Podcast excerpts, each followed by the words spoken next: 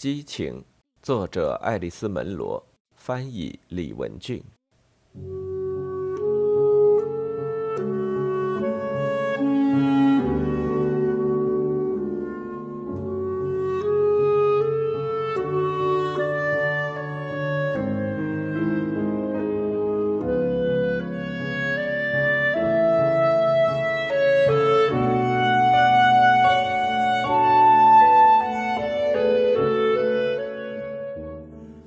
开始，他们顺着七号公路往西开。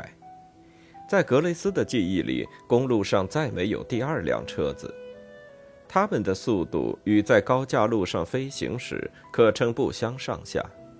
这一点不可能是真实的，路上必定是有人的。那个星期天早上回家的人，以及赶回家去与家人一起过感恩节的人，去教堂的人。以及从教堂回家的人，尼尔必定是会把车速减下来的。在他穿过村子或是绕过小镇的时候，以及在走上有许多弯道的老公路之后，他不习惯坐在盖子开开的敞篷车里，风灌满了他的眼睛，控制着他的头发，那就给了他一种幻觉，似乎一直都是用着同一种速度在急速飞行。并不疯狂，反而奇迹似的十分安详。虽然他脑子里没有了莫里、梅维斯和家里别的人的丝毫痕迹，但是特拉福斯太太的一些破碎影子却仍然留了下来，在盘桓，在用耳语说着些什么，发出诡异的、使人羞愧的轻笑，在做出他最后的那句交代：“你当然知道。”是应该怎么做的？格雷斯和尼尔没有说话，这是不消说的。就他所记得的，在当时的情况下，你必须高声尖叫，才能让人听清你在说些什么。老实说，他所记得的与他当时认为性应该是怎么一回事的想法与幻觉，全都混淆在了一起。这样偶然的邂逅。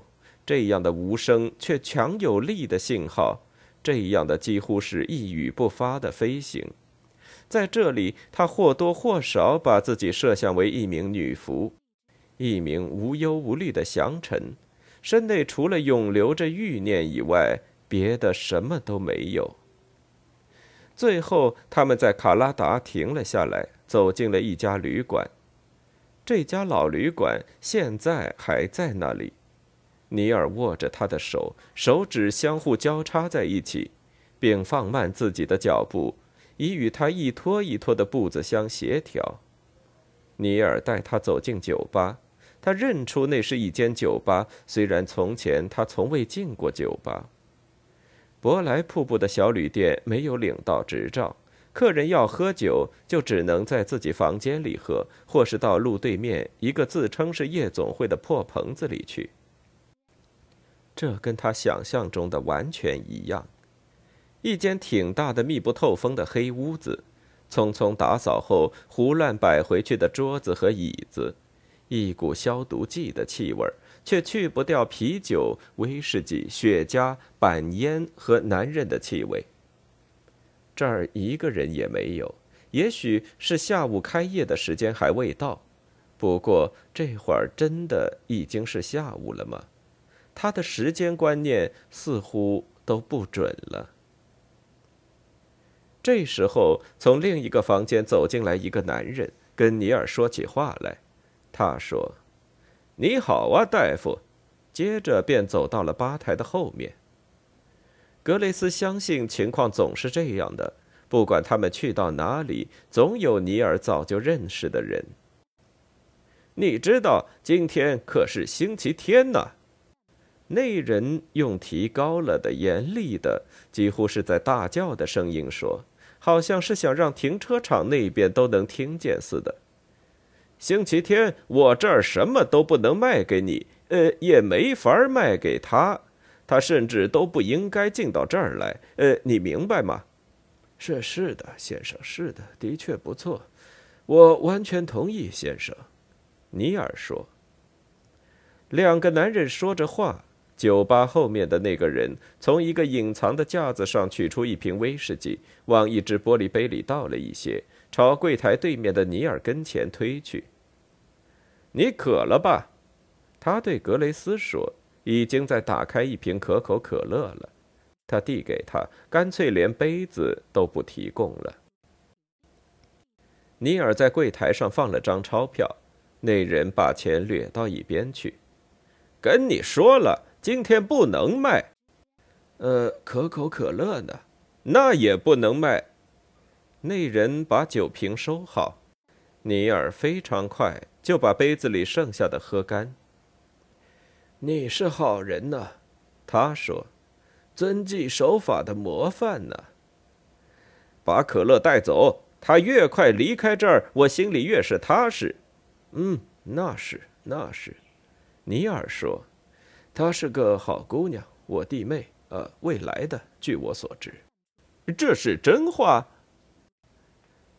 他们没有重上七号公路，相反，却是上了往北去的路。这儿连路面都没有铺，不过却是够宽阔的，级别也不算低。酒喝下去，对尼尔的驾驶却似乎起了相反的作用。他降低了速度，以与路况相配称。甚至到了小心翼翼的地步。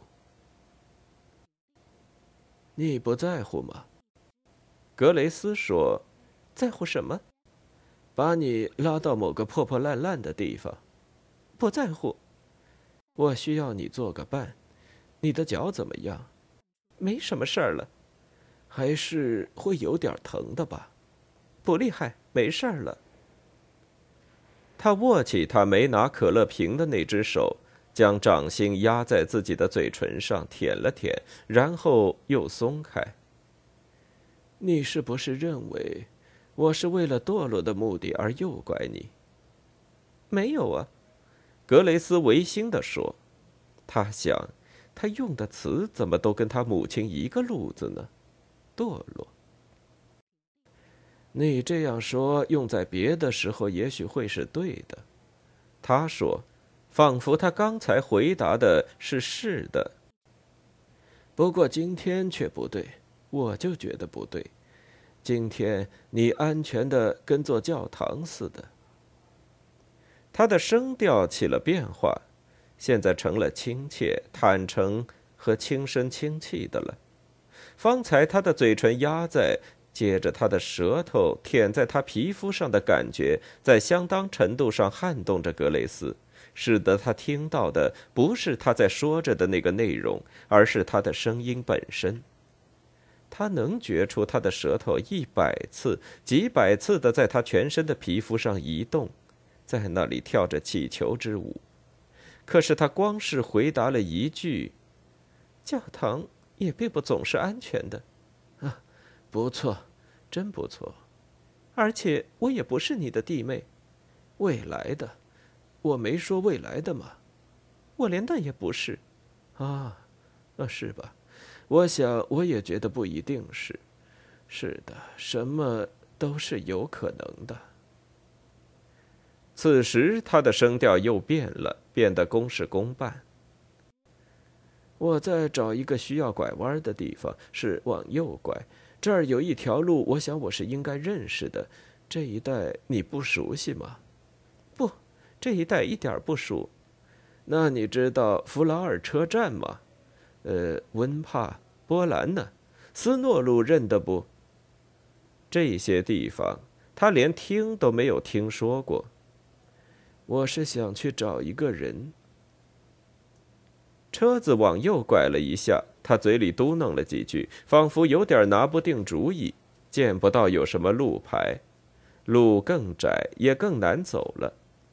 有座桥，竟是只能开过去一辆车的木板桥。阔叶树林的浓叶在他们头顶上织成了网。今年天气不正常，凉得迟，叶子还未变色，树枝都仍是翠绿翠绿的。只除了这里那里，偶尔有片红色、黄色在一闪一闪，像旗子似的。周围有一种身处圣殿的气氛。走了好几里路，尼尔和格雷斯都没有说话，而树林也未曾显出要中断的迹象，简直就是无穷无尽了。不过此时，尼尔打破了沉寂，他说：“你会开车吗？”格雷斯说他不会，他便说：“那你应该学学。”他的意思是当下就学。他停了车，走出来，绕到他的身边，于是他只好移身到方向盘后面去了。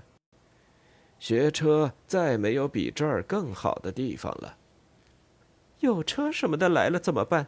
不会有的，来了也总有办法。所以我才选这段直路。你不用发愁，只要会用右脚控制就行了。他们正处在一条树枝交拱的长隧道的开端处，地面上散落着一片片的阳光。他根本没有费心去讲解汽车开动的原理，他只是简单的指示他脚应该放在何处，让他练了练怎么换挡。接着便说：“现在往前开吧，就照我说的去做就行了。”汽车的初次往前一冲，让他吓了一跳。他练了练换挡，以为他的授课到此应该告一结束了吧？可是他只是笑笑。他说：“嗯，不错，放松点继续往前开呀。”他也真的照着做了。他没指斥他操纵的不好，也没怪他光顾转方向盘忘了踩油门，仅仅是说：“嗯，继续往前，别离开路，哎，别让引擎熄火。”那我什么时候可以停下来呀？他说：“还没教你怎么停呢，你就先别停。”他让他一直往前开，直到走出了隧道，这才教他怎样刹车。车子一停，他就打开车门，好与他兑换位置。可是他说：“不，这不过是让你歇口气，你很快就会喜欢上开车的。”他们重新启动时，他才发现他说的还真对，而就是这一瞬间的得意，差点就没把他们带进沟里。不过他在不得不抓过方向盘时，还在不停的笑着。他们的课程在继续往下进行。他们像是都走了有好几英里了，他仍然不让他撒手。虽然这过程中还走了，当然是速度极慢的好几个弯道。这时候他说：“他们还是换过来吧，因为不是自己开车，他便失去了方向感。”他问他感觉如何，虽然他全身都在发抖，却仍然说：“挺好的。”他帮他揉搓，从肩膀一直搓到肘弯，说了句：“撒谎。”但是除此以外，再也没有抚触他，也没有再让他身上的任何一个部分感觉到他嘴唇的接触。又开了几英里之后，他必定是找回他的方向感了，因为来到一个十字路口时，他往左拐，这儿的树木逐渐变稀，他们顺着一条烂路爬上一个长长的土坡，又走了几英里，来到一个村庄。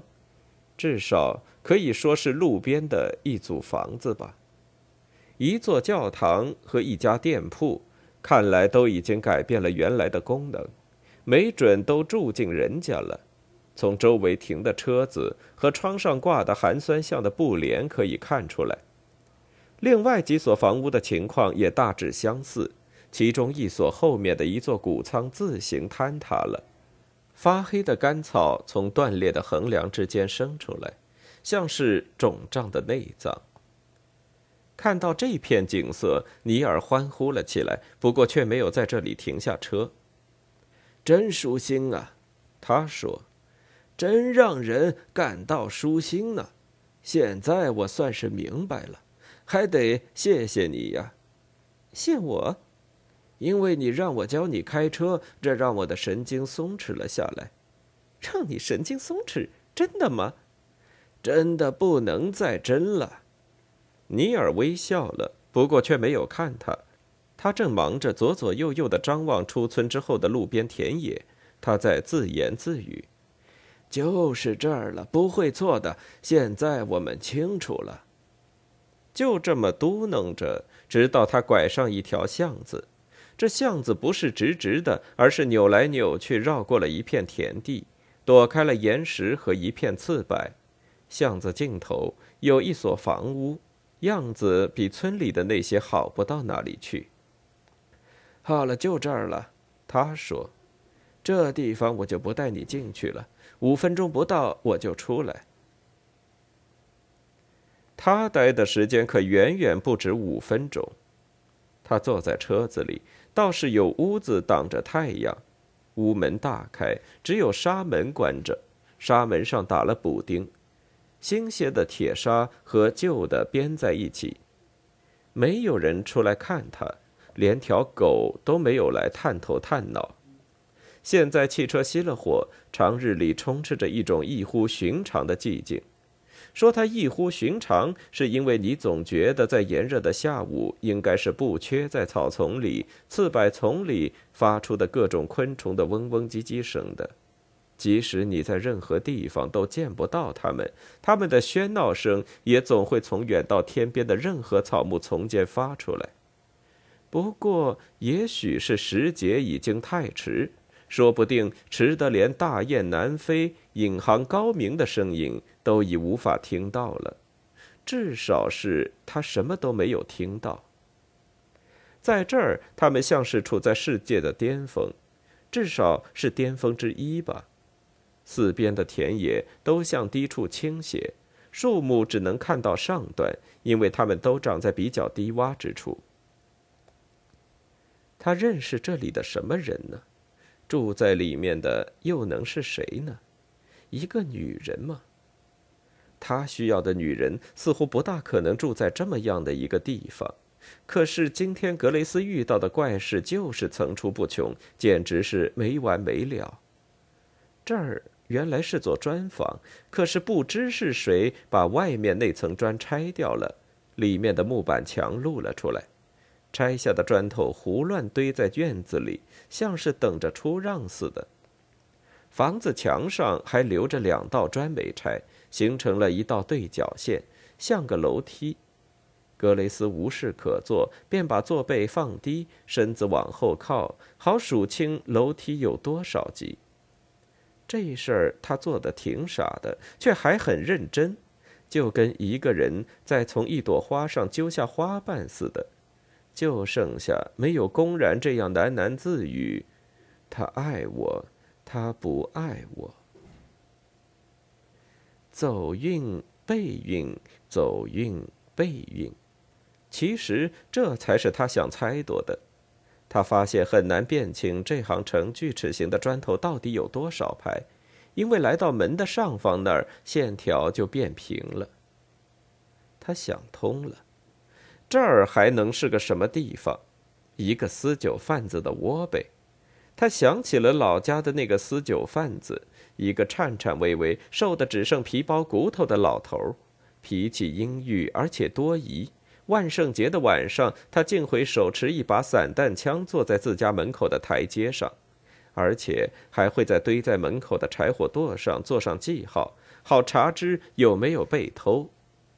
他想象着他。或者是此处住的这个他坐着打盹，在自己肮脏的却什么物件搁在哪儿全都一清二楚的房间里，他知道情况必然是这样的，从纱门的修补上就可以判定。想象着他从他那张嘎吱作响的小床或是躺椅上爬起来，翻开那条脏兮兮的被子，那还是多年前某个女亲戚帮他行的。那女的死了都有很久了。他倒是没进去过走私贩子的家，可是，在老家那边，日子过得紧巴巴，但受人尊敬的门户和声名不怎么好的人家，彼此的生活状况也就是隔着层薄薄的板，因此他是可以想象得出的。他竟会想到要跟莫里结婚，这不是莫名其妙吗？这简直就是一种背叛，一种对自己的背叛。可是和尼尔一起坐车出游却并不是背叛，因为对于他熟悉的一些事，他也是有所了解的。而随着时间的过去，他对于他也是了解的越来越透彻了。现在在门口那里，他似乎都能见到是他的舅公在那里站着，弓着背，一脸的迷茫，在对着他看，好像他出门都有好多年了，似乎他答应过要回去的，但是又把这事给忘了。在这段时间里，他早就该故去，可是却并没有死。他挣扎着要跟他说话，可是他不见了。他一点点的醒了，移动了一下身子。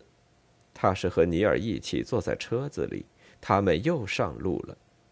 他睡着时是张着嘴的，口里干得很。他转过头来看了他片刻。他注意到，虽然身边车风阵阵，却新添了一股威士忌的气味。不出所料，你醒了。我从屋子里出来时，你睡得可香了。他说：“真对不起，都是熟人。呃，我不好意思马上就离开。你膀胱那儿胀不胀？”事实上，这个问题他早就想解决了。在车子刚才在房子前面停下来的时候，他当时瞥见左近有一处户外的茅房，但是不好意思下车往那边走去。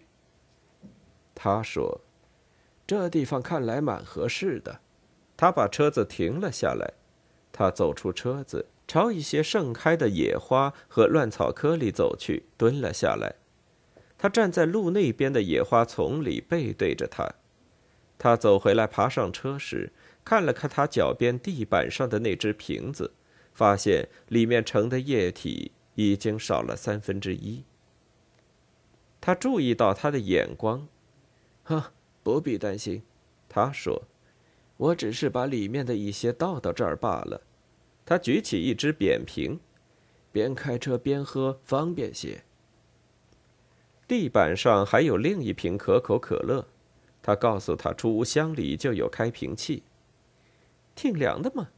他惊讶地说：“有冰箱，他们冬天把壶里的冰锯开起出来，储藏在锯木穴里。这个人是存在屋子下面的地窖里的。